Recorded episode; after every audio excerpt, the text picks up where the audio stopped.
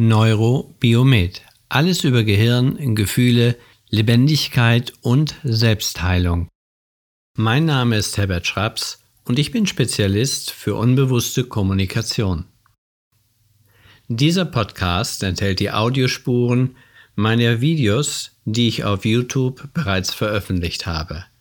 Ich wünsche viel Spaß beim Neurobiomet Podcast. Also noch einmal ein herzliches Willkommen und es geht heute um das Thema Hypnosetherapie. Ich habe mir also schon einiges an Fragen zu dem Thema Hypnose aufgeschrieben, äh, was immer wieder herangetragen wird. Und um was geht es in erster Linie? Es geht erstmal darum, was ist Hypnose? Jetzt kann man sagen, oh mein Gott, schon wieder jemand, der irgendeine Hypnosetherapie hat, die mit irgendeiner Hintergrundinformation gespickt uns erklären will, was Hypnose ist. Jeden Tag kommt irgendeine andere Erklärung, ein anderes Erklärungsmodell. Ja, das stimmt. Es kommt fast immer ein anderes Erklärungsmodell. Warum? Weil die meisten Erklärungsmodelle nicht wirklich stimmig sind. Und warum sind sie nicht stimmig? Das wirst du in diesem Beitrag erfahren. Ja, dann kommt die Frage auf, was ist Hypnose wirklich? Ist es eine Zaubertherapie? Ist es ein Placebo-Effekt? Ist es eine Art Wundermittel, ein Wunderheilmittel? Oder was ist Hypnose wirklich? Und die Frage, die immer wieder auftaucht, ist, kann man mit Hypnose heilen? Also wir reden jetzt nicht davon, Ängste heilen, äh, Depressionen, heilen, Schlafstörungen heilen. Wir reden eher von heilen im Bereich von fast rein organischen Prozessen oder chronifizierten schweren Störungsmustern, wo auch unter anderem Krebs dazu gehört. Auch dafür gebe ich hier in diesem Video Antworten. Ja, was noch? Hypnose, ist das eine Superkraft? Eine wichtige Frage, die immer wieder auftaucht, natürlich unter anderen verschiedenen anderen Gesichtspunkten. Aber ich nenne es jetzt einfach mal Superkraft und wirkt Hypnosetherapie bei jedem. Kann also jeder hypnotisiert werden? Und wenn nicht, warum nicht? Und wenn ja, weshalb? Auch das ist eigentlich so leicht zu beantworten, wenn man hinter diese Kulissen schaut, hinter den Kulissen der Hypnose, hinter den Kulissen dessen, was da Bedeutung hat. Ja, welche Hypnosetherapie war noch eine wichtige Frage. Wirkt bei welcher Erkrankung, bei welcher Krankheit? Weil es gibt ja so viele Therapiemethoden, die sich Hypnose nennen. Tiefenhypnose, klinische Hypnose, ärztliche Hypnose, dynamische Hypnose, irgendein Real Estate Code oder was auch immer Hypnose. Ich nehme jetzt auch meine Gefühlshypnose, die Kreativhypnose dazu. Dann haben wir die Milton Erickson Hypnose und so weiter und so fort. Also ein riesen Dschungel von Hypnoseprozessen, von denen wir gar nicht genau wissen, was sie bedeuten, wenn wir nur den Namen lesen. Aber wenn wir zum Beispiel Heilhypnose lesen, dann wissen wir gleich, oh, das muss etwas zu tun haben mit Heilung. Aber eigentlich wollen ja die meisten Hypnosetherapien heilen. Also ich habe eine Menge Antworten dabei.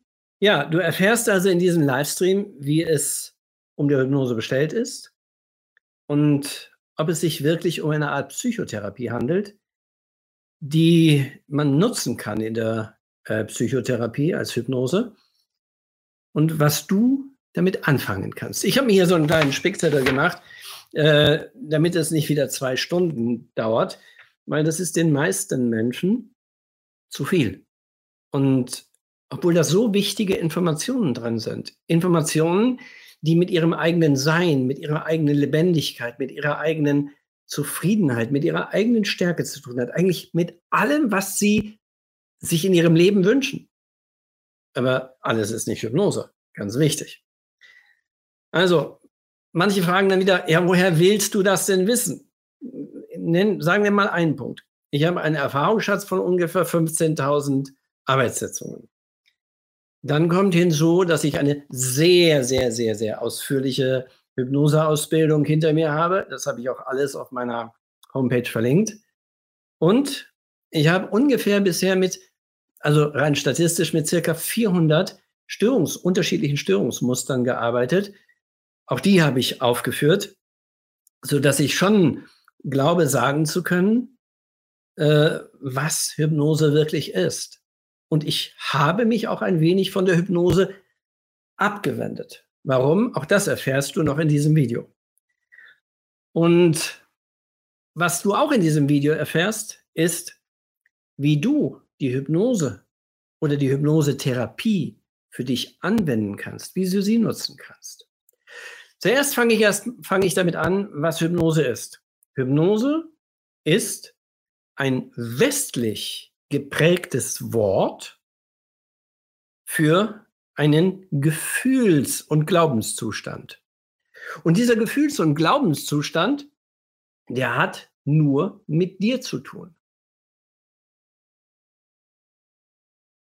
Das bedeutet, dass Hypnose nur in dir selber stattfindet. Außerhalb der westlichen Welt gibt es Hypnosetherapeuten überhaupt nicht. Also du wirst in ganz Afrika keinen Hypnosetherapeuten finden. Und in Lateinamerika vielleicht mal irgendwo, wo eine deutsche Siedlung ist. Und ganz Asien, also da musst du Hypnosetherapeuten suchen. Das heißt, die Mehrheit der Welt kennt den Hypnosetherapeuten gar nicht. Hauptsächlich interessanterweise in den sechs bis acht Prozent der demokratisch orientierten Welten, sechs bis acht Prozent ist ja nun nicht wirklich viel, da kennt man den Hypnosetherapeuten. Warum ist das so? Ja, weil es eigentlich Hypnose gar nicht gibt. Ups, jetzt lasse ich schon gleich die Katze aus dem Sack. Nee, Hypnose gibt es nicht. Hypnose ist ein Wort, das wir dafür benutzen, das letztlich sagt, wir gehen gemeinsam in deine Gefühle hinein. Und wir haben gelernt, dass wir dafür vielleicht ein Ritual brauchen. Schau in meine Augen, schnipp, schnapp, schnui oder du bist weg. Das ist so in etwa wie die klassische Hypnose rüberkommt. So genauso funktioniert ja auch äh, Showhypnose. Das heißt, Hypnose ist ein reines Glaubens, ein reiner Glaubensprozess, der in, nur in dir stattfindet. Wenn du nicht im geringsten an Hypnose glaubst, also der Hypnotiseur steht vor dir, ha, schau in meine Augen, schau nur auf den Finger oder was auch immer, und du denkst, Lecco mio della quasta, dann wird er nichts machen können. Er braucht deine Aufmerksamkeit. Er braucht deine fokussierte Aufmerksamkeit. Und zwar so viel wie möglich davon.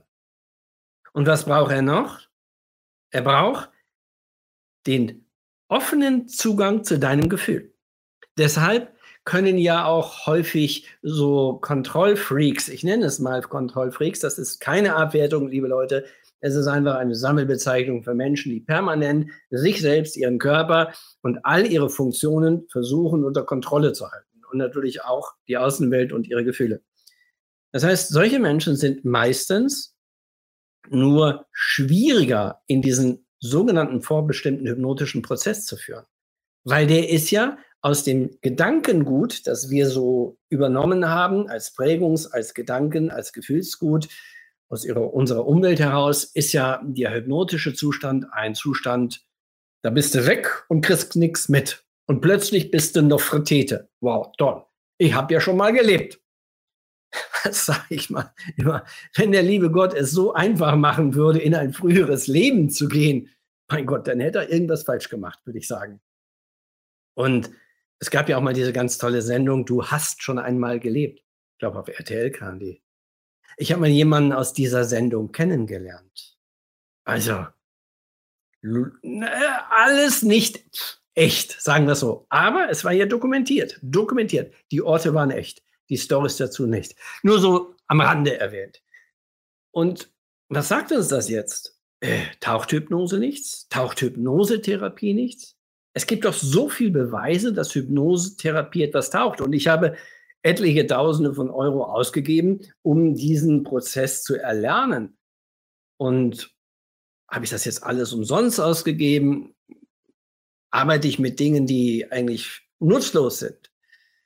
Suchst du einen Hypnosetherapeuten, um nur geldlos zu werden? Hm, eigentlich nicht. Fangen wir mal bei dem ersten Argument an, was ich dir, ich sage bewusst, vor die Füße geworfen habe. Hypnose ist nichts als ein Glaubensmuster. Mehr nicht.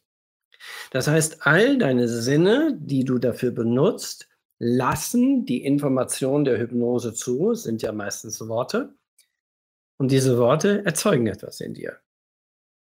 Und wenn diese Worte etwas in dir erzeugen, weil du dich darauf einlässt, aber nur weil du dich darauf einlässt, weil du könntest es jederzeit stoppen, dann bist du bereit für die Information des Hypnotiseurs, die Information des Hypnosetherapeuten oder wem auch immer.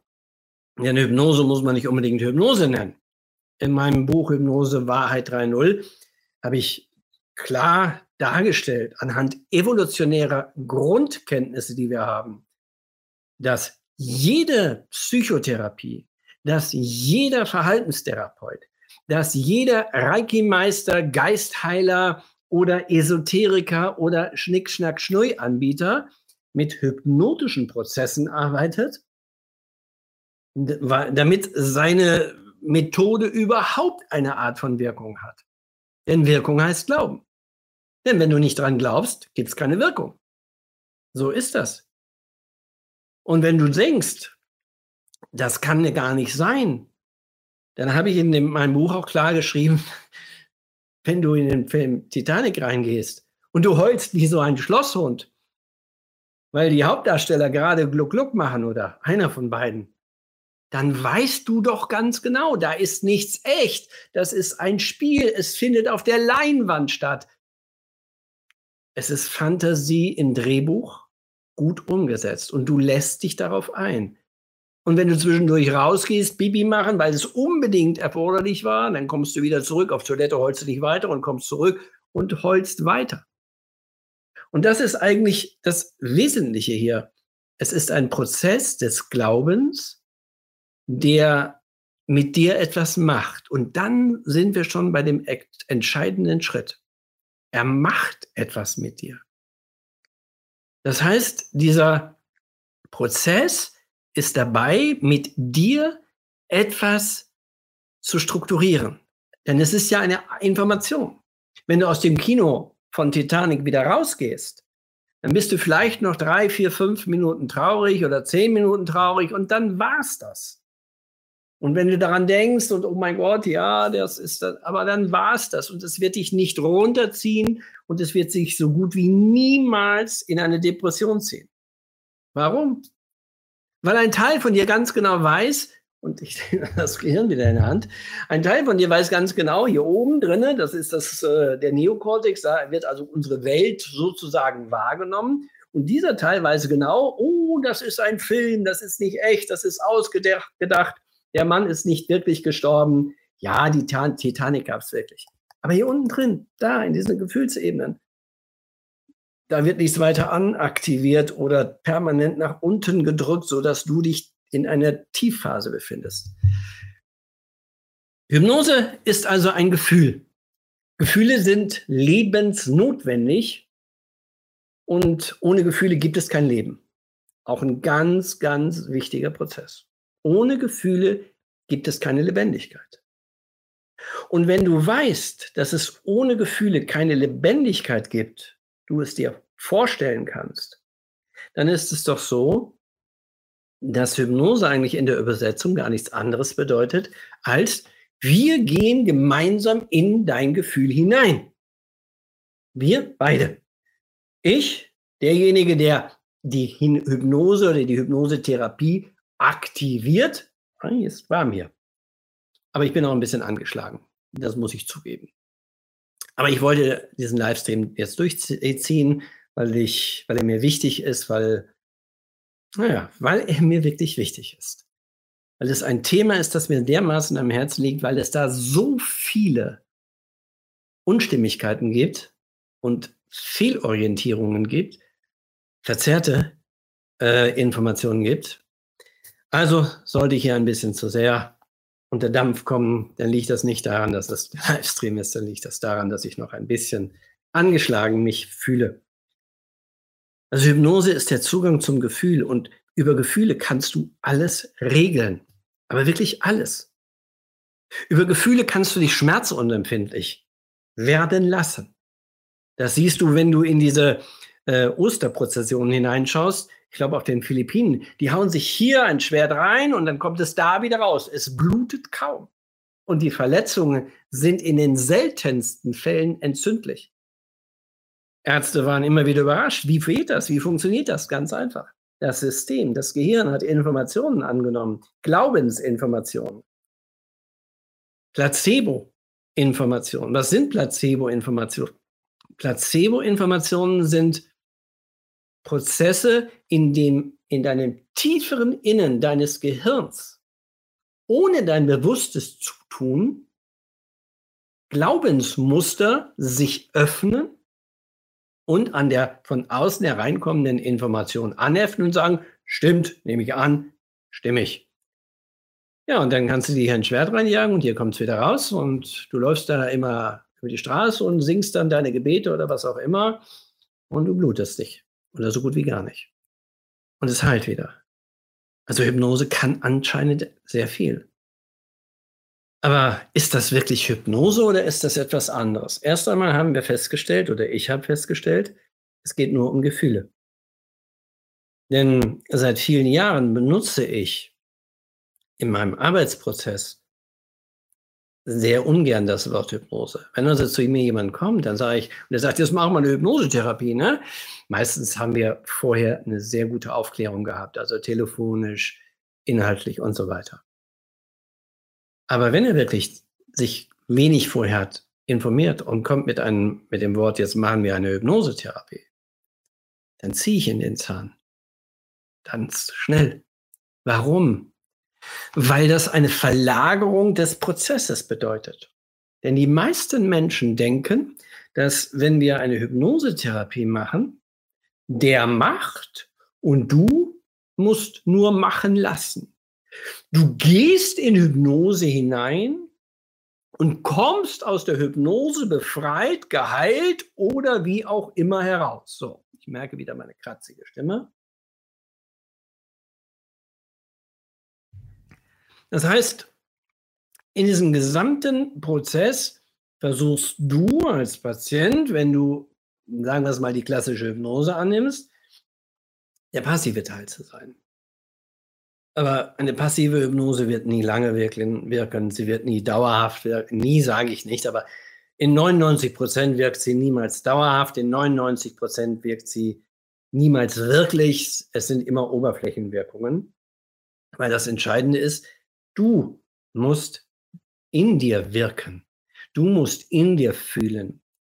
Und deshalb kommen immer mehr Hypnosetherapeuten auch zu dem Schluss, dass ich sage jetzt mal, aufgeklärte Hypnosetherapeuten, dass es Hypnose in der Form, wie wir sie kennen, die meisten Menschen sie kennen, sowieso nicht gibt. Dass Hypnose eigentlich nur eine Umschreibung ist für ein, ein Wort, das umschreibt, wir beide gehen gemeinsam in einem Dialog in deine Gefühle hinein. Und du lässt mich in deine Gefühle so weit hinein, wie du es erlaubst. Aber das Wichtige ist hier, Dialog, nicht Monolog. Monolog heißt, schnibbel, schnabbel, schnurri und du bist ruhig und du bist entspannt und du atmest ruhig und gleich und du fühlst dich glücklich und dieses glückliche Gefühl nimmst du mit. Das ist ein Monolog. Oder du gehst auf die 13. Etage, da wo du das Gefühl hast, äh, deines Lebensfahrstuhls, gehst dort runter und dort findest du die Ursache und da ist die böse Mama, die dir irgendwas gesagt hat, der böse Papa und denen sagst du die Meinung und dann fährst du wieder in dein Leben zurück. Das ist Vorgabe. So arbeitet kein Gehirn. Das sind typische Suggestionen, die du wunderbar gerne annimmst, wenn du gerne interessante Erfahrungen machen möchtest. Aber sie haben mit Heilung nichts zu tun. Mit Selbstheilung nicht das Geringste zu tun. Irgendwo in Berlin gibt es einen äh, Fachjournalisten oder wie auch immer er sich schimpft, der jetzt Hypnosetherapeut oder ja, Hypnotiser, Hypnosetherapeut oder sowas ähnliches ist. Ist ja auch egal, was er vorher war. Nur er hat natürlich die Fähigkeit, ähm, seine vorherige Information, wie er idealerweise Worte so schreibt und nach außen gibt, dass möglichst viele, die kleben am Fliegenkleber, hängen bleiben.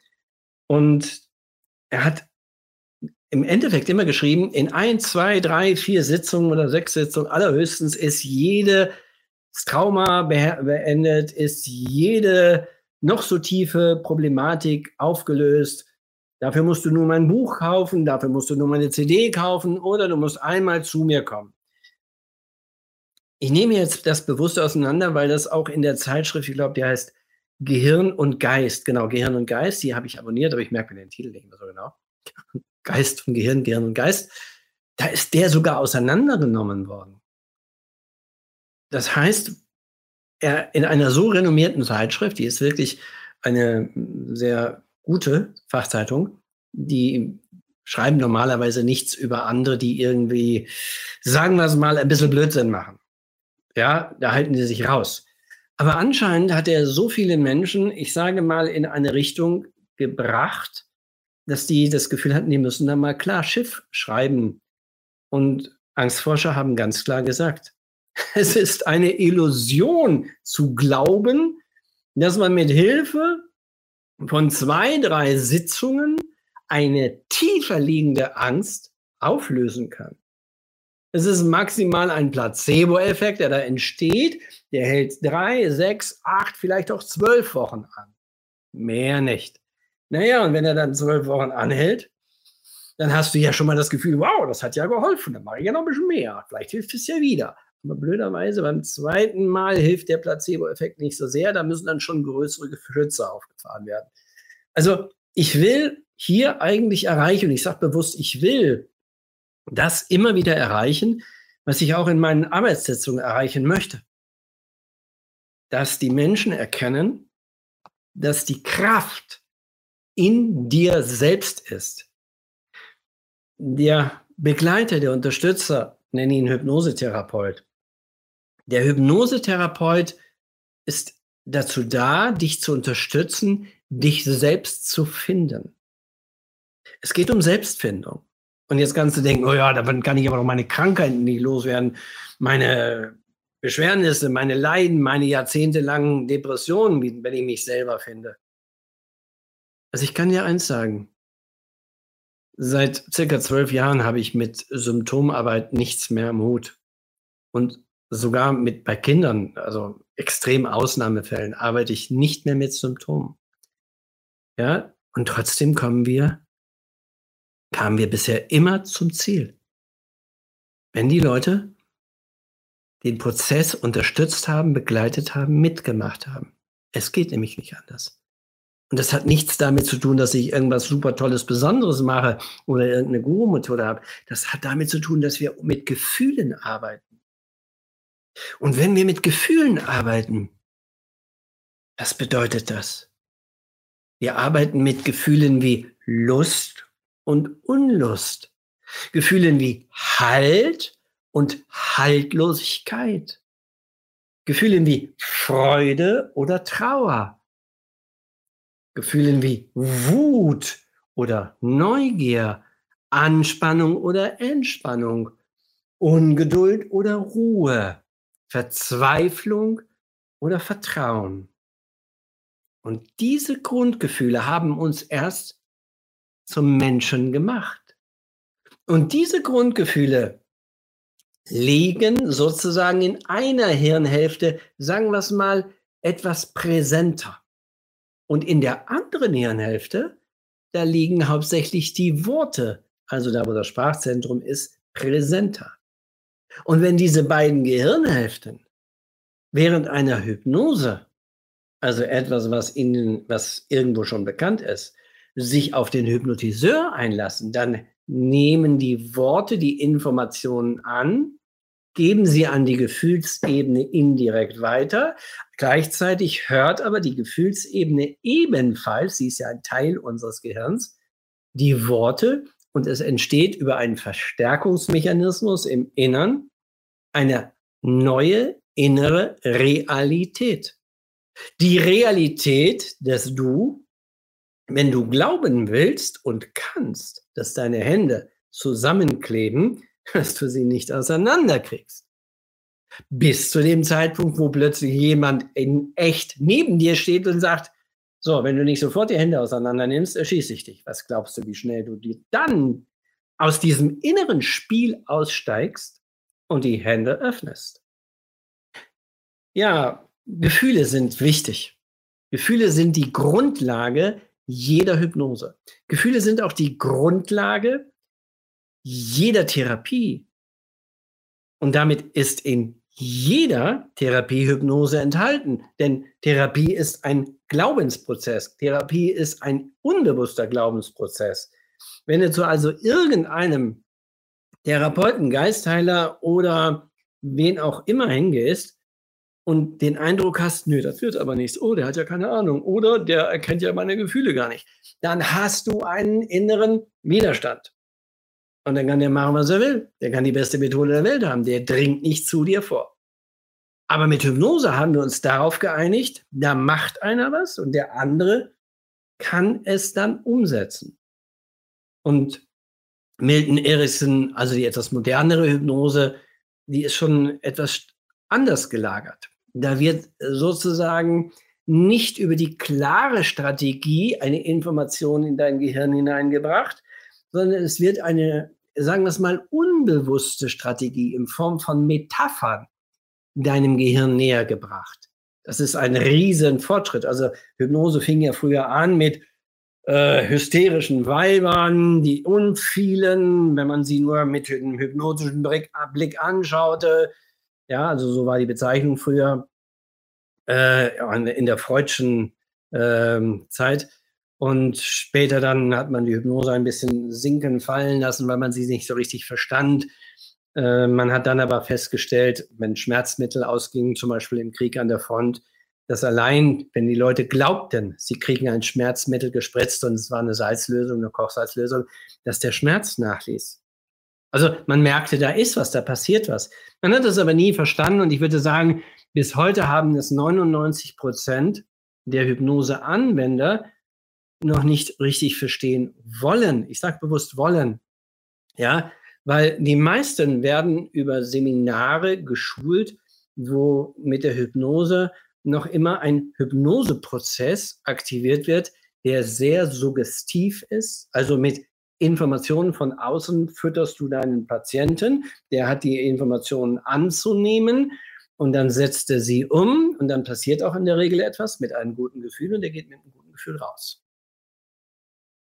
Wir reden hier von tiefliegenden Problemen, also die lassen sich einfach nicht äh, auf diese Art und Weise lösen. Leichtere Dinge natürlich, klar. Das heißt, wir müssen Hypnose eigentlich als etwas verstehen, als ein Zugang zum Gefühl. Und wenn ich das, ich sage mal, das komische Wort Hypnose benutze, ich hypnotisiere dich. Äh, das, da wird keiner meiner Klienten das jemals von mir gehört haben. Ja, und wer das gehört hat, möge bitte sofort hier im Kommentar unten was reinballern. Kein Problem. Also, sowas macht keinen Sinn. Warum nicht? Weil, wenn ich mit dir etwas mache, dann machst du ja nichts mit dir. Und wenn du jetzt hörst, und dein Arm wird leichter, leichter und leichter, so leicht wie ein Luftballon, wunderbar leicht, und der andere wird schwerer, dann machst du nichts mit dir. Du folgst den äußeren Anweisungen, du folgst den äußeren Informationen. Äh, ungefähr so ähnlich wie in deinem Leben. Denn in deinem Leben, also wenn du zum Beispiel psychische, psychosoziale, psychosomatische Störungen hast, dann lebst du mit sehr hoher Wahrscheinlichkeit nicht dein eigenes Leben. Dann lebst du nicht deine eigene Lebendigkeit. Dann heißt das, du lebst permanent die Regeln anderer. Und Hypnose ist nichts anderes als eine Art von innerer Regel. Eine Regel, die dir zeigt und dir sagt, wie du dich zu verhalten hast und wie du dich verhalten könntest. Jetzt kannst du sagen, ich weiß doch gar nicht, wie ich mich verhalten soll, wenn ich zum Hypnosetherapeuten gehe. Na, das weißt du schon. Du hast genügend irgendwo, und wenn es nur eine Schlagzeile ist, gelesen, das heißt, in deinem Gehirn gibt es so etwas wie eine Art Sammelsurium von Vorerfahrungen im Sinne von gelesen, gehört, wahrgenommen. Und dann lässt du dich darauf ein. Du hast schon eine Vorerfahrung, eine Vorahnung, dass da etwas Spannendes passiert. Und wenn es dann noch besonders emotional ist, berührt es dich wieder mal mit so einem Gehirn in der Hand, im Gehirn, also im Kern deiner Gefühle. Und dann kann natürlich der ein oder andere Funke umspringen, zum Beispiel bei der Raucherentwöhnung. Ja, ja wenn du zur Raucherentwöhnung gehst, hypnotischen Raucherentwöhnung, und du fühlst suggestiv, rein suggestiv, also mit so Hypnosebefehle, du fühlst das frische Atmen, die freie Luft auf der Gefühlswiese.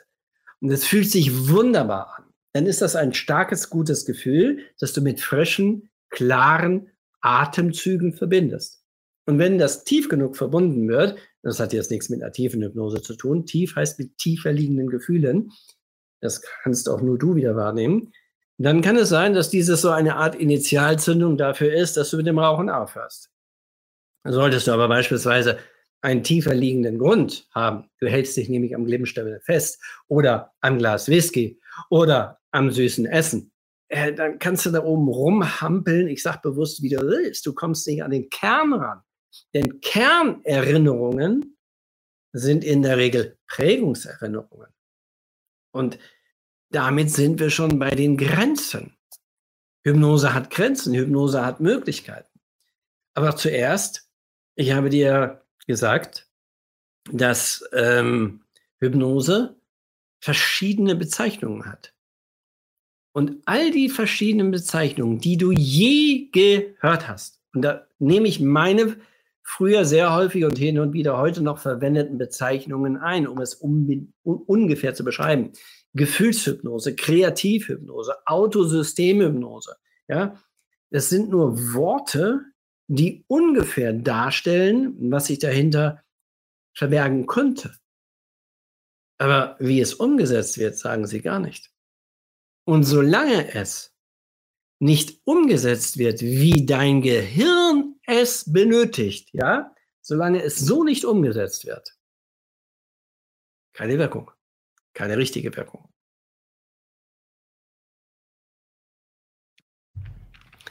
Das heißt, dein Gehirn muss eine Information von außen bekommen, in die Ohren hinein, die Augen sind ja geschlossen. Und wenn du dann eine Vorstellung hast von Hypnose und der Hypnotiseur sagt dir dann, oder der Hypnosetherapeut, guck mal, wie suggestiv du bist. Schließ mal deine Augen. Ja, wenn du magst, schließt jetzt einfach mal deine Augen. Und wenn du jetzt deine Augen schließt und nur meine Stimme hörst, mehr nicht, dann fühle mal hinein, wenn du dir eine wunderschöne Wiese vorstellst. Ich nenne sie immer Gefühlswiese. Wie die aussieht, spielt keine Rolle. Stell sie dir einfach nur vor. Ob da jetzt Schmetterlinge fliegen, ob da herrliche bunte Blumen oder Blumen der Fantasie auftauchen. Lass den Gefühlen Platz. Und wenn du jetzt Lust hast, dann wandelst du über diese Wiese. Vielleicht kannst du es, vielleicht schwebst du, vielleicht kannst du sogar fliegen. Naja. Und wenn du dir jetzt eine Wiese vorstellen konntest, oder vielleicht einen Schmetterling, der da flattert, du musst ihn nicht sehen, vorstellen reicht. Und vielleicht sogar auch ein Gefühl wahrgenommen hast, dann warst du bereits in einem hypnotischen Zustand, in einem hypnotischen Prozess, in einem Glaubensprozess. Informationen von außen haben innere Bilder kreiert in deiner inneren Leinwand des Bewusstseins. Dein Bewusstsein hat diese Bilder wahrgenommen, festgestellt und du kannst sie sozusagen ablesen und in Worte wandeln. Du hättest jederzeit, wenn ich dich gefragt hätte, in einem aktuell, aktuellen, also aktiven äh, Dialog, äh, wie sieht der Schmetterling aus? Hättest du mir sagen können, weiß, gelb, grün, blau oder bunt, groß oder klein wenn du ihn siehst und wenn du ihn dir gefühlsmäßig vorstellst, das geht auch. Kein Problem, du musst ihn nicht sehen. Wenn du dir aber nur eine Wiese konstruierst, wie ein Architekt, wie eine Baumeisterin, das heißt, oh, da muss noch eine Blume hin, da muss das Gras ein bisschen höher, dann würde ich sagen, dann bist du nicht wirklich äh, gefühlsmäßig auf dieser Wiese. Und dann bist du wahrscheinlich einer von den Menschen, die sehr viel grübeln, denken oder voller Anspannung niemals perfektionistisch genug sein können und nur die Fehler in sich suchen. Das heißt, den kannst du nicht ganz so schnell loslassen. Und diese Menschen haben ein Problem mit dieser Art von Zugang. Hypnose ist der Zugang zum Gefühl. Den musst du zulassen. Denn wenn ich jetzt beispielsweise von dieser Gefühlswiese spreche und du dich darauf einlässt, dann kannst du vielleicht ein Gefühl oder eine Vorstellung entwickeln. Wenn ich aber von dieser Gefühlswiese spreche und du denkst an deinen Einkauf, an die Steuererklärung oder an den Geburtstag deiner Oma, dann passiert gar nichts. Fokussierte Aufmerksamkeit. Ohne Aufmerksamkeit kein hypnotischer Prozess.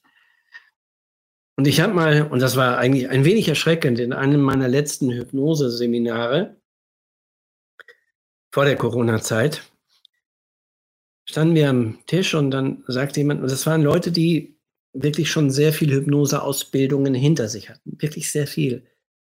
Dann standen die am Tisch, dann sagten die, also, was mich immer noch wundert, wie diese Blitzhypnosen funktionieren. Schwupp, und der kippt um. Schwupp, und der ist hypnotisiert.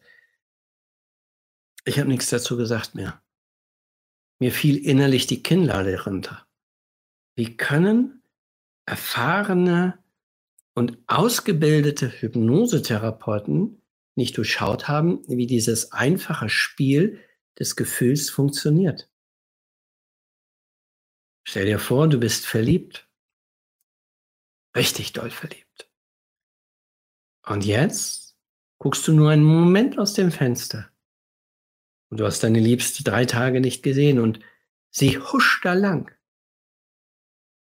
Und du siehst sie. Was passiert dann? in Bruchteilen von Sekunden mit dir. Sofort.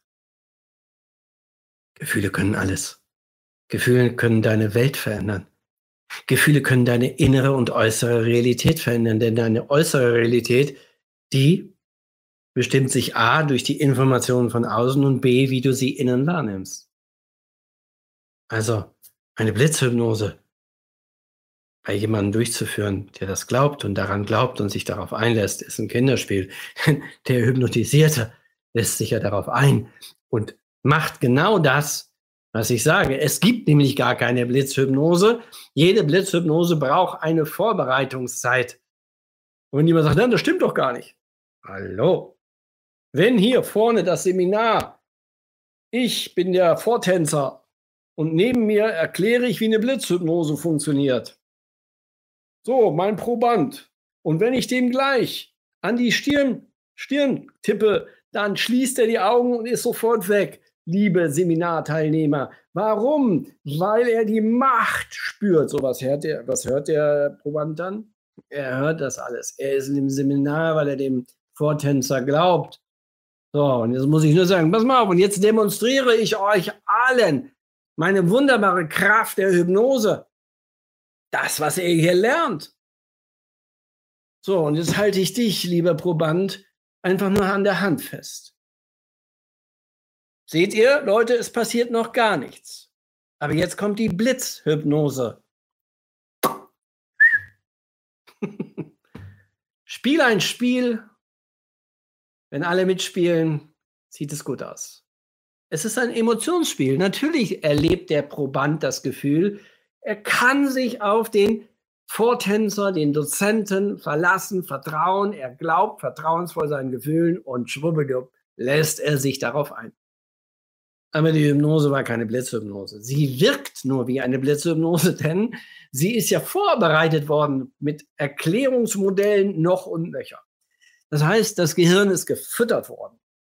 Und wenn man all diese kleinen Nuancen verinnerlicht, dann hat man irgendwann keine Lust mehr, wirklich von Hypnose zu sprechen.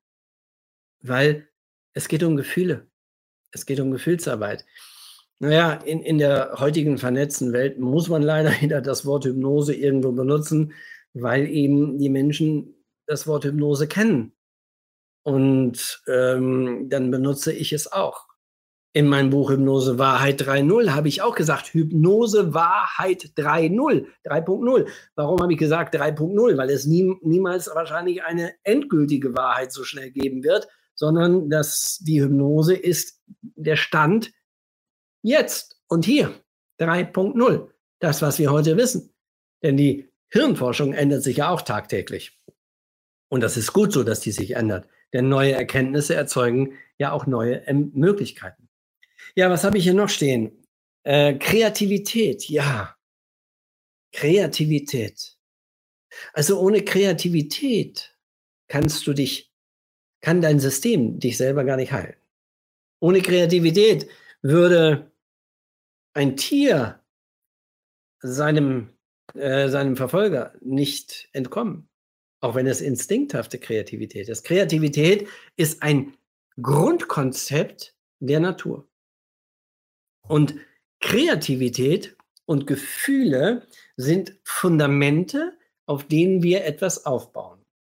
Und die Kreativität, die wird leider bei den meisten Hypnosen, äh, sagen wir es mal, nicht so deutlich benutzt. Warum? Ja, weil es doch viel einfacher ist, mit ähm, vorgegebenen Mechanismen, Techniken zu arbeiten. Ihr müsst mal googeln unter Hypnose, was da für tolle Techniken erklärt werden. Die, die Bla-Bla-Blub-Methode, die Blub-Blub-Bla-Methode, so geht er ganz schnell in Hypnose. Es ist alles was für technikverliebte Menschen, die ganz schnell Macht über andere haben wollen oder ganz tolle, schnelle Erfolge sehen wollen. Meine Kollegin Petra Pfeiffer ich glaube, die hat in ihrer Praxis äh, ein Bild oder ja, eine Art Bild. Und da steht drauf, was steht da drauf? Das Gras wächst nicht schneller, wenn du daran ziehst. Mal ganz ernsthaft ausgedrückt, du hast noch ganz viel genetische Anteile von Gras in dir. Ja, Gras sind sozusagen die Vorläufer Genetikprozesse und später daraus sind Tiere und dann irgendwann wir Menschen entstanden. Du bist lebendig. Du bist ein Lebewesen. Du bist ein lebendiges Lebewesen. Und da kann man nicht einfach schnipp, schnapp, schneu und deine gesamte Persönlichkeit verändert sich. Das gibt es selten. Aber sehr selten nur. Wir wollen nicht den seltenen Fall finden, den es sicherlich gibt, wie eine Spontanheilung bei irgendwelchen Krebserkrankungen. Wir wollen den Fall finden, wo du mit System, mit dir selber arbeiten kannst. Das nennt man nämlich Selbstorganisation, Selbstentwicklung, Selbstverwirklichung, Selbstfindung und Selbstregulation. Jetzt haben wir genug Selbst hinter uns. Ja. Das heißt, egal mit welchem hypnotischen Prozess du arbeiten möchtest, egal mit, bei welchem Hypnotiseur, Hypnosecoach oder Hypnosetherapeuten du, du, du einen Termin machen möchtest, wenn du ein chronifiziertes, langjähriges Problem lösen willst, und wenn du es ernsthaft lösen willst, dann musst du vielleicht der Wissenschaft ein wenig Glauben schenken. Das wirst du im Allgemeinen nicht in drei Sitzungen auflösen können. Warum? weil man deine Persönlichkeit auch nicht in drei Setzungen auflösen kann. Das heißt, wenn man jetzt mit Hypnose, mit einer vorgegebenen Methode in das Gehirn hinein will, man will ja ins Gehirn, nicht ins Bewusstsein, ins Gehirn, also da, wo die Gefühle dran sind. Was passiert dann? Und angenommen, du hast ein Misstrauen gegen Fremde, du hast eine, einen schmerzhaften Prozess in dir, dann geht es da nicht rein. Dann geht es da nicht weiter dann kommt man da mit diesen oberflächlichen Methoden nicht rein. Dann braucht man, nennen wir sie, andere Mechanismen, andere Möglichkeiten. Und genau das ist das, was eigentlich auch viele äh, gute, richtig gute Esoteriker beherrschen. Den Zugang zum Gefühl. Ob du jetzt mit schamanischen Reisen arbeitest, leider auch sehr viel vorgegeben oder mit anderen Prozessen, der Zugang zum Gefühl, und der möglichst interpretationsfreie Rahmen, der aufgebaut wird, überlässt deinem Gehirn die Kreativität, das Problem selbst zu heilen, also selbst aufzulösen. Und wenn du sagst, ja, wieso denn? Ich habe schon 40 Jahre probiert, das Problem aufzulösen, wenn das mein Gehirn nicht auflösen kann und ich es nicht auflösen kann, Quatsch.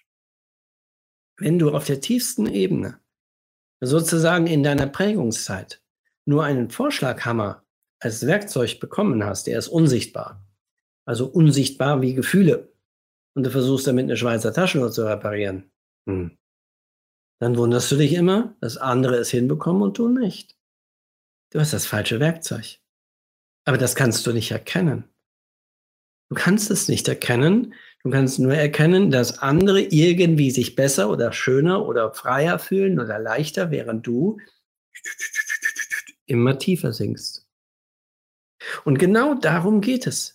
Es geht darum, dass du dich selber findest.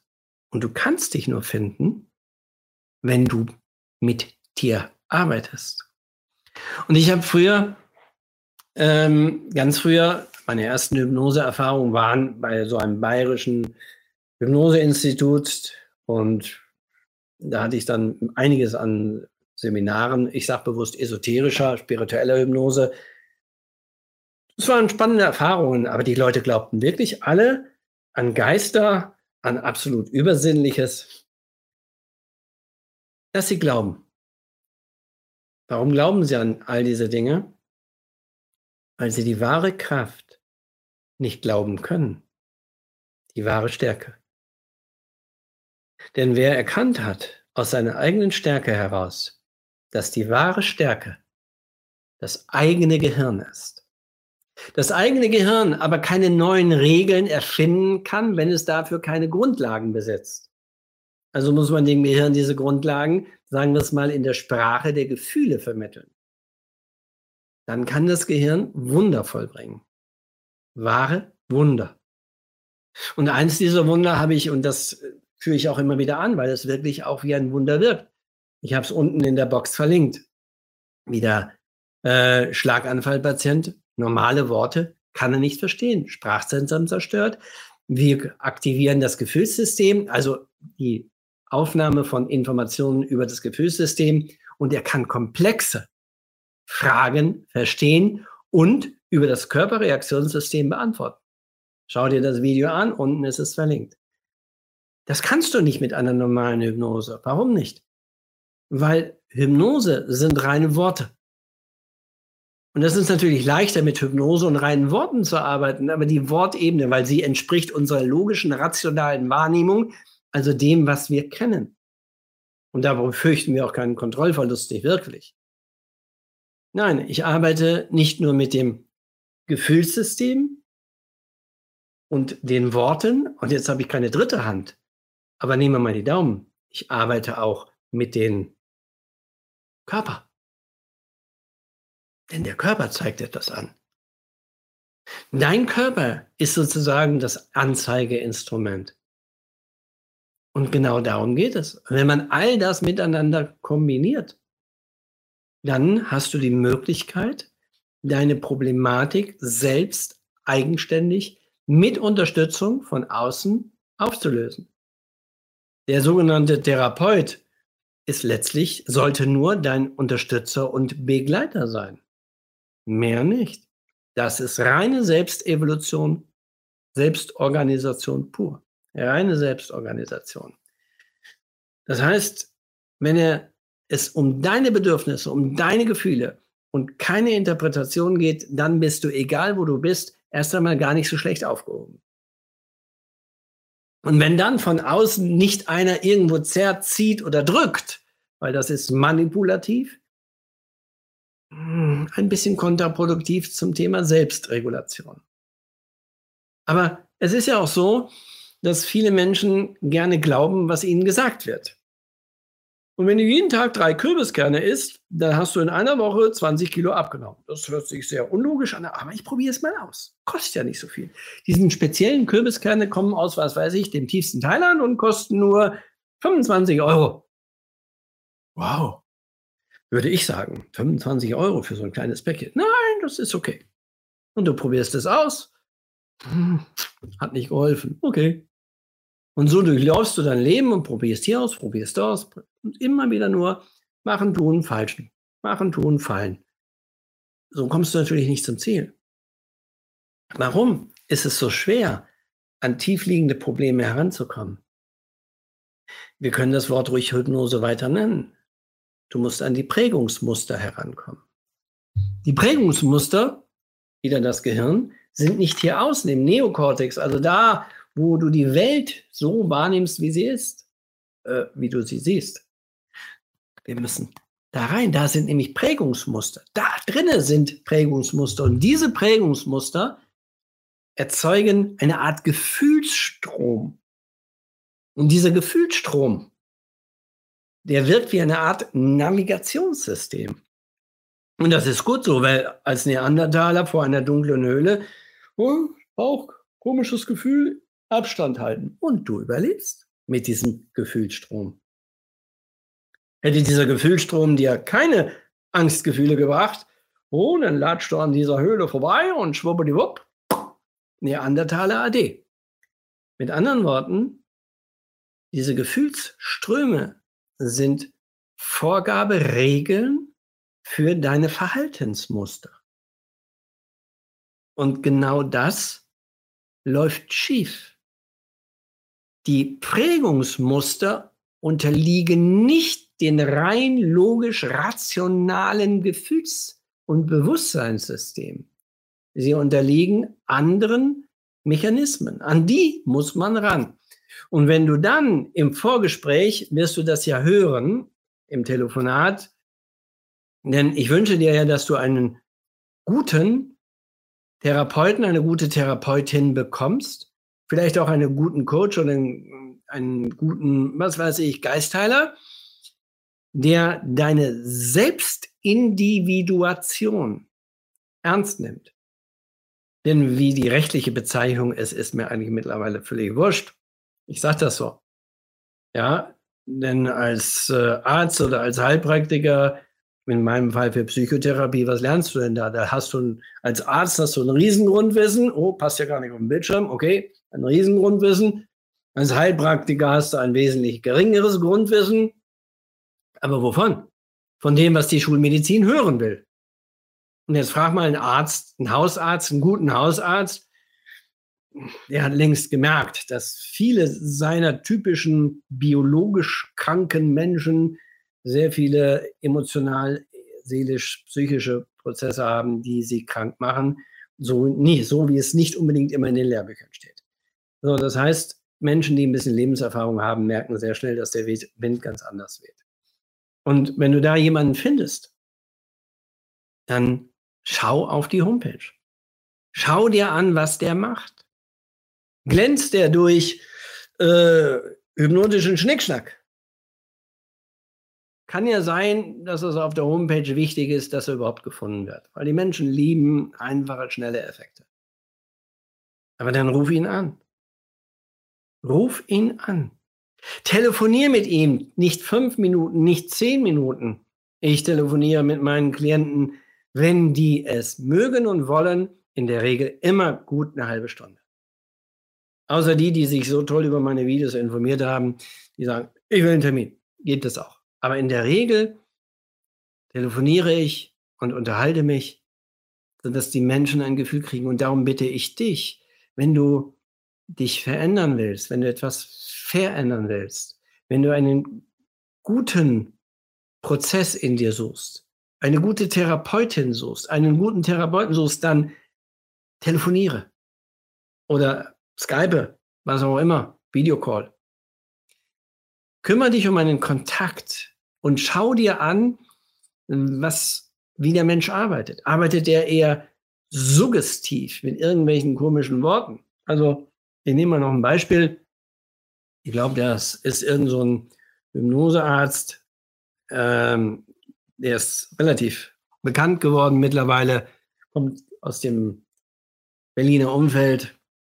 Der hat schwupp und jetzt bist du schmerzfrei. Schwupp und jetzt kannst du dies nicht mehr. Schwupps.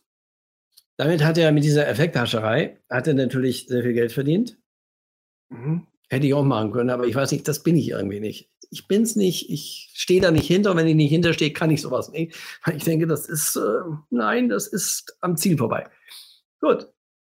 Und er schreibt natürlich auch, ich habe mir das Ganze mal angeguckt, also wenn du dich bei mir bewirbst, dann musst du, äh, dann darfst du keine chronifizierten, tiefer liegenden Störungen und so weiter und so fort haben. Ja, das Ganze meistens unter dem Deckmantel der Seminare. Aber diese Effekthascherei erzeugt natürlich schon starke Glaubensmuster. Und mir ist das deshalb aufgefallen, ich habe eben viele dieser Menschen schon bei mir kennengelernt, die dort nicht weiterkamen. Es geht zu suggestiv an den Prozess heran. Mit Vorgaben.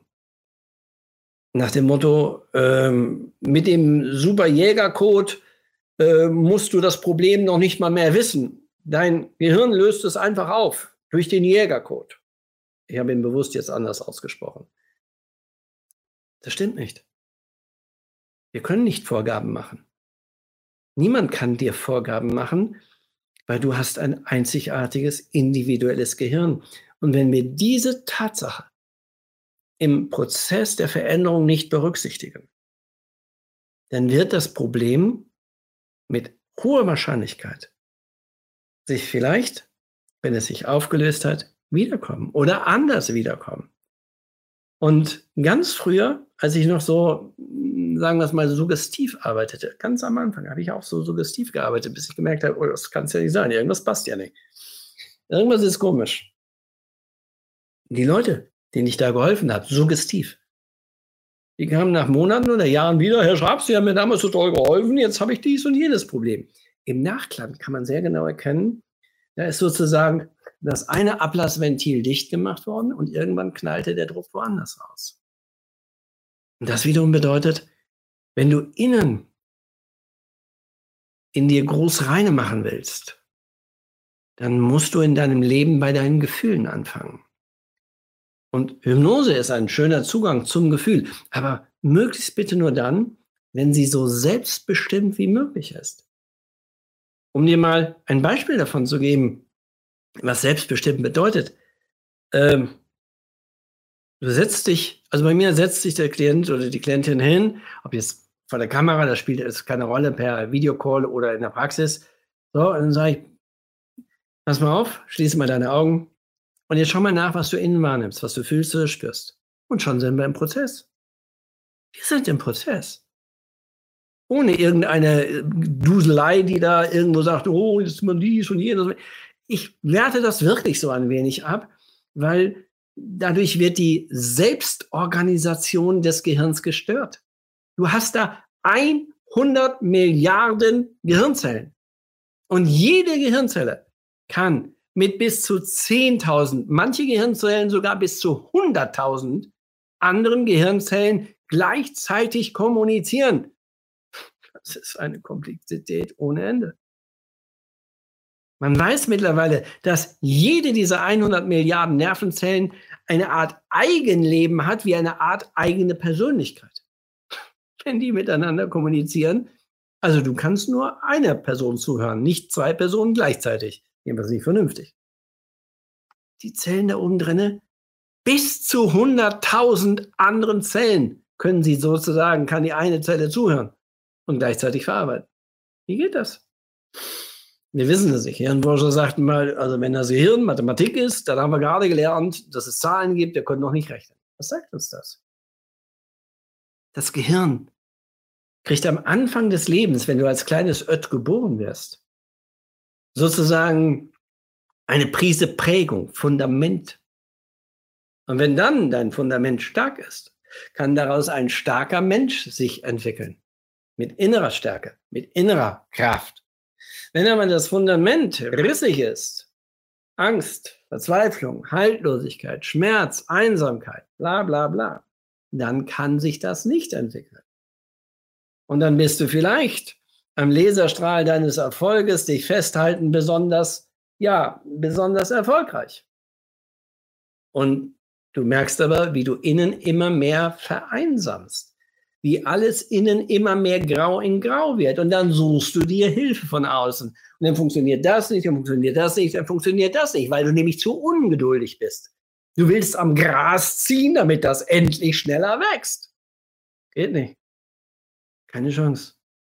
Solltest du Kinder haben, versuch mal an den Kindern zu wachsen, damit sie schneller groß werden. Funktioniert auch nicht. Und dein System ist genauso. Es ist ein lebendiges System. Ja, was habe ich hier stehen noch? Ich habe hier noch stehen, was kann das Gefühlssystem in der Hypnose? Eigentlich alles, woraus es sich selber einlässt. Wenn also du ein System in dir hast, das keine Begrenzungen hat, also auf sich auf viel einlassen kann, dann hast du die Möglichkeit, relativ schnell zum Ziel zu kommen. Wenn du aber ein System hast, das in sich seit Jahrzehnten blockiert, gestockt, eingeengt, eingezwängt ist und du noch gar nicht so richtig mit dir arbeiten kanntest, dann sei sicher, dann kann das schon ein paar Sitzungen dauern. Denn eine Persönlichkeit, die ist nicht von heute auf morgen zu verändern. Aber es lohnt sich dafür zu kämpfen. Denn das ist wie der Kampf aus der inneren Sklaverei heraus. Du suchst einen Weg aus dem Labyrinth des Leidens. Und wenn du diesen Weg findest, dann kommst du ins Licht, in die Lebendigkeit, in die Leichtigkeit und die Freiheit. Es braucht Zeit. Es braucht Zeit zwischen den Sitzungen. Und das ist auch etwas, in der Hypnosetherapie wurde mir immer beigebracht, so alle drei, vier, sechs, acht Wochen. Und dann habe ich halt ganz früher immer die Termine vorgegeben. Mache ich mittlerweile gar nicht mehr. Ich kann doch gar nicht wissen, was in deinem Gehirn los ist, oder? Dein Gehirn ist einzigartig, so wie jede Nervenzelle. Also frage ich doch das innere System und dann weiß ich, zwei, zwei, drei, vier, sechs, acht oder zwölf Wochen. Ja, und Natürlich kann es sein, in ungefähr 99 Prozent der Fälle, dass du in dieser Zeit eine Aufgabe mitbekommst. Aber nicht zehnmal am Tag, mir geht es gut, mir geht es gut, Mantra mäßig runterrattern. Nein. Selbstorganisation, Selbstregulation funktioniert anders. Das heißt, dein eigenes inneres Gefühlssystem übergibt dir, liebes Bewusstsein, ah, Bewusstsein, Sprachzentrum, Gefühlssystem, zwei Hirnhälften. Dein Gefühlssystem übergibt dir, liebes Bewusstsein, eine Aufgabe, einen Prozess, den du umsetzen musst, damit du schneller vorankommst. Ich sage immer spaßhalber, wenn wir beide nur alleine hier Chinesisch lernen wollten, nur in den Sitzungen, das würden wir beide nicht erleben. Du würdest es nie wirklich richtig lernen. Du musst also den Prozess mitnehmen, zu Hause mitüben, trainieren, dich darauf einlassen. Ah, Hang Ting, was weiß ich, Gehirn. Ja, wenn du zu Hause beispielsweise dich auf die Sprache einlässt. Und genauso ähnlich funktioniert das mit deiner Gefühlssprache. Und wenn du Hypnose als Zugang zur deinen Gefühlen benutzt und du brauchst dafür Rituale, dann nutze sie. Hauptsache, da unten angekommen, bei dir angekommen, wird nicht durch Suggestionen dir suggeriert, dir geht es jeden Tag besser und das war's dann. Oder dir suggeriert, du hast dein Problem aufgelöst und das war's dann. So funktioniert Heilung, Selbstregulation und Selbstentwicklung auf gar keinen Fall. Denn es gibt in deinem Gehirn oder in meinem Gehirn da gibt es nicht eine Stelle, da ist das Problem drin. Ich nehme mal hier ein Beispiel. Was habe ich denn hier? Ach, hier habe ich meine Brille. Ja, wenn ich dir diese Brille hier zeige, was könntest du über diese Brille sagen? Also ich könnte wahrscheinlich, wenn ich lange genug Zeit habe, 10.000 Bücher darüber schreiben. Warum? Diese Brille ist in meinem Gehirn überall vernetzt. Sie ist mit Glas vernetzt, sie ist mit Metallbügeln vernetzt. Metall kommt aus irgendwelchen Bergwerken und vielleicht aus Bergwerken, in denen Kinder arbeiten. Dann bin ich schon wieder bei der Kinderarbeit. Hier bin ich beim Plastik. Hier bin ich beim Umweltschutz und dem Plastik. Hier bin ich wieder bei der Optik. Die Optik hat wieder was mit physikalischen Prozessen. Verstehst du, was da passiert? Mit einer Brille, es sind gigantische Ausfallprozesse, also Entwicklungsprozesse. In alle Bereiche strömen sie hinein des Gehirns und sind mit allen Bereichen vernetzt. Und jetzt stell dir vor, die Brille ersetzt du mit dem Wort Hilflosigkeit, Verzweiflung, Haltlosigkeit. Aber das Wort kennst du noch nicht, wenn du klein bist, 0 bis 3 Jahre Prägungszeit. Aber im Laufe der Zeit vernetzt sich dieses System immer weiter in jeden einzelnen Bereich deines Gehirns und begleitet dich wie ein roter Faden. Ja. Und jetzt sag mal ganz ehrlich, kannst du dir wirklich vorstellen, dass man so ein komplex vernetztes, mit Zehntausenden oder Hunderttausenden oder Millionen von Netzwerk-Kooperationsprozessen äh, mal einfach mit Schnipp, Schnapp, Schnull verändern kann? Ich nicht. Mittlerweile nicht. Ich weiß es mittlerweile. Und ich bin nicht esoterisch unterwegs. Ich bin ein bisschen mehr wissenschaftlich unterwegs, ich bin pragmatisch unterwegs und ich weiß, ähm, dass beispielsweise mein Gefühlssystem eine andere Sprache spricht.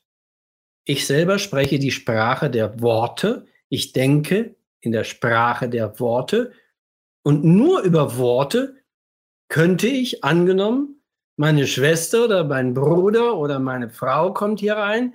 Nur über Worte könnte ich erinnern und wissen, wer reinkommt. Ich könnte es sonst nicht wissen. Der wichtigste Mensch meines Lebens könnte hier reinkommen,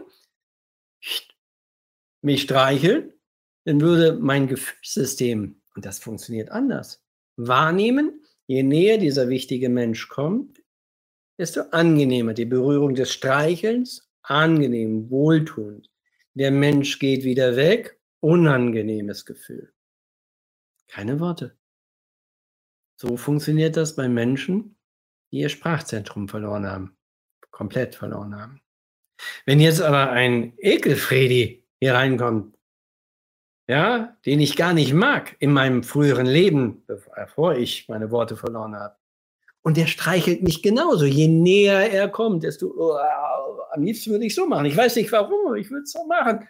Und dann streichelt er mich. Nein, das fühlt sich nicht gut. Dann ist es das gleiche Streicheln, aber es fühlt sich eklig, abwertend. Am liebsten würde ich in meiner Aggression draufhauen. Ja, so arbeitet das Gefühlssystem. Das Bewusstsein sagt, mir geht es gut. Im Unbewussten gibt es dafür, dafür andere Ausdrucksmodelle. Die Wahrnehmung sagt vielleicht Wärme, Sicherheit, Liebe, Vertrauen, Wertschätzung, Annahme, Ruhe und natürlich auch die Gegenteile davon.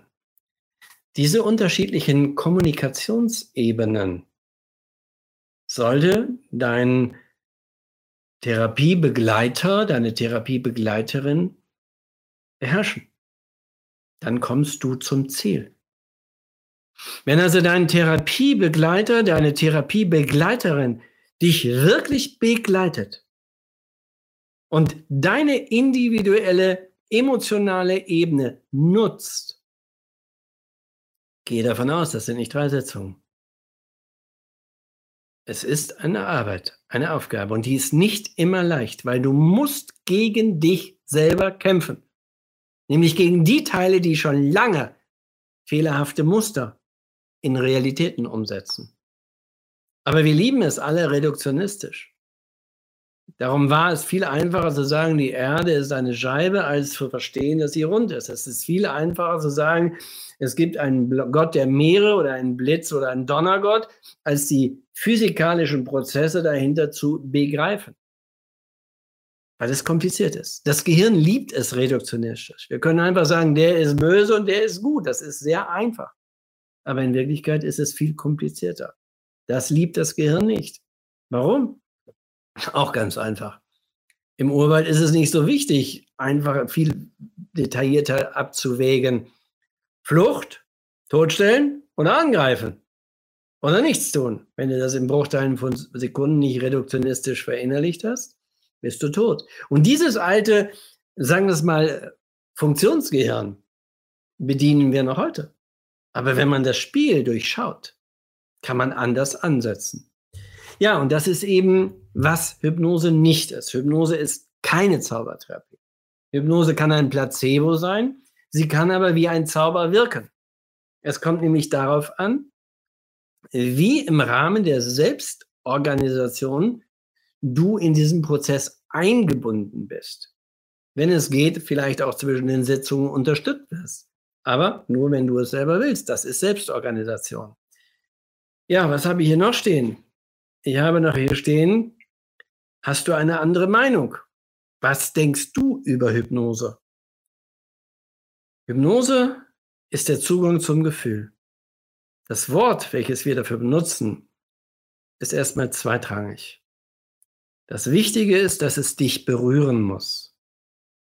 Und das Allerwichtigste ist, dass es keine Kraft ist, die von außen kommt, also irgendwelche göttlichen Gedanken, sondern die in dir stattfinden. Den größten Schatz hat man in dir versteckt, im Gehirn. Ein System, das den gesamten Körper steuert, einschließlich deiner Gedanken. Denn dein Gehirn bringt als Endergebnis dein bewusstes Ich zustande. Ja, das ist schon eine Leistung. Ich hoffe, ich konnte viele eurer Fragen beantworten.